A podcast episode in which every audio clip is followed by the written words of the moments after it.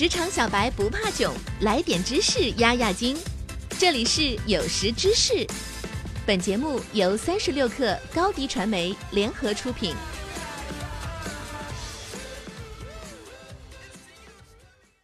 本文来自三十六克编译组，编辑郝鹏程。在家创业对于具有创业精神的人来说是一个伟大的战略。对于在线运营的家庭企业来说，有很多想法使您可以从客厅沙发上创建蓬勃发展的互联网业务。今天我们就总结了十五个可以让你马上开始开启创业青年生活、开源创收的方法，一起来听听吧。八、宠物护理，许多人把他们的宠物当作家人，宠物主人往往更愿意为咀嚼骨头或宠物肉派掏钱。无论你想开始宠物美容、宠物座椅。宠物出行，甚至宠物摄影业务，你都可以在宠物护理行业管理找到很多有利可图的在家业务。当然，对动物的爱是必须的。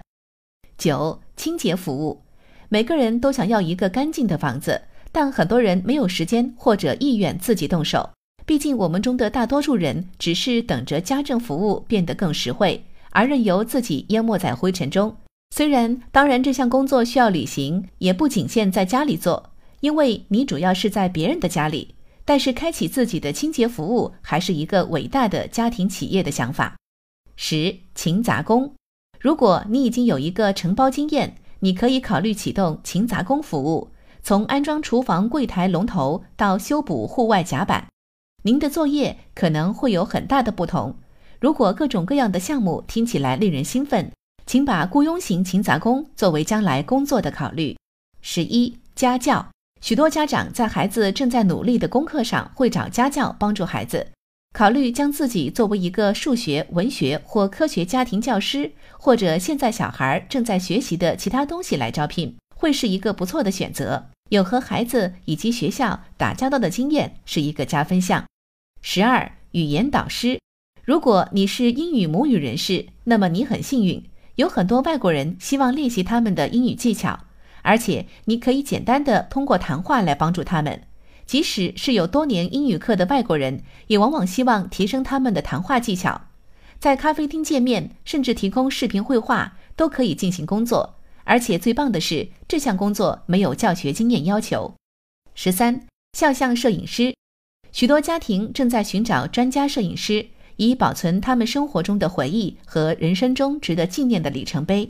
无论是他们宝宝的第一个圣诞节，或多罗西姨妈的八十岁生日，摄影师可以在舒适的家中接待客户，只要他们有空间和工作室设备。十四，上音乐课，父母经常寻找老师来帮助孩子培养音乐才能。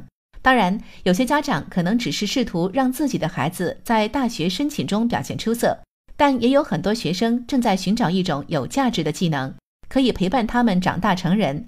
如果你有一些音乐技能，请考虑下学生的音乐课。鉴于您教授的是专业技能，您可以由此获得体面的小时费。乐器越专业越好，你可能会比教钢琴的会赚更多哦。考虑做家访，你可能可以争取更高的保费。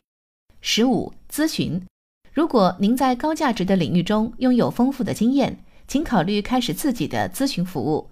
外部企业经常寻求顾问来帮助和指导他们。而不是雇佣内部人员。受欢迎的顾问包括网络安全、财务、会计和平面设计。